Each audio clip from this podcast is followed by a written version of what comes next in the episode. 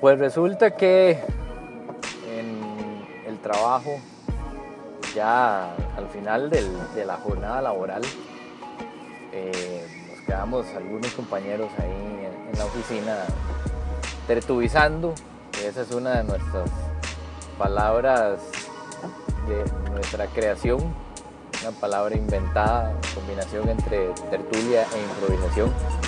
Eh, nos quedamos tertubizando y salió el tema de, las redes sociales, pero específicamente el tema de qué pasaría si la dinámica de las redes sociales eh, se pudiera personificar. Y a lo que nos estábamos refiriendo era, si yo en Facebook tengo seguidores, ¿cómo se vería eso en, en la vida, verdad? Yo caminando con un montón de gente atrás mío. Pero pues empiezan a salir preguntas. Pero hay otras personas que siguen a otras personas.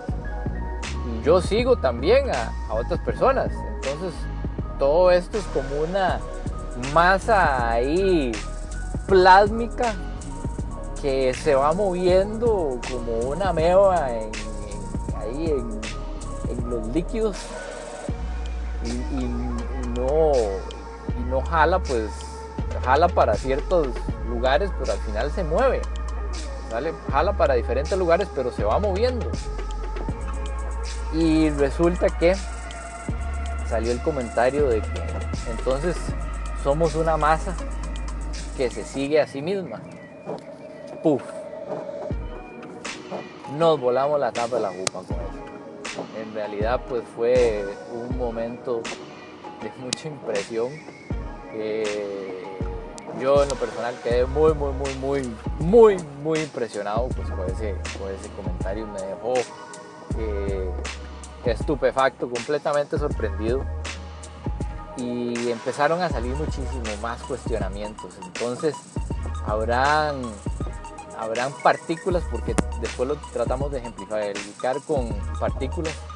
Habrán partículas que son más fuertes que las otras y por ende eh, logran que las sigan las, pues, las otras partículas. ¿Qué hace que una de esas partículas sea más fuerte? Y pues empezamos a definir que tal vez las tendencias, las tendencias digamos como olas, eh, esas partículas pues son más susceptibles a, pues a a tomar esa ola, digamos, ¿verdad? Tomar esa ola, reconocer esa ola y por ende le sacan el provecho al movimiento, ¿verdad? Y pues tienen sus seguidores. Pero por otro lado hay otra ola en la cual se montan otras partículas que también se aprovechan de esa tendencia.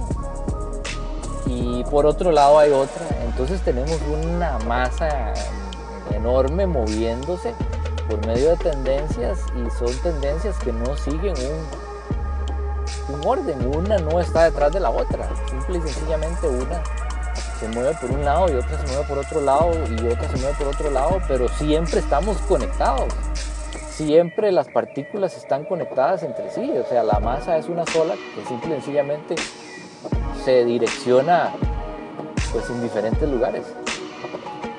Esto pues en realidad fue un concepto bastante impresionante, fue muy muy sorpresivo.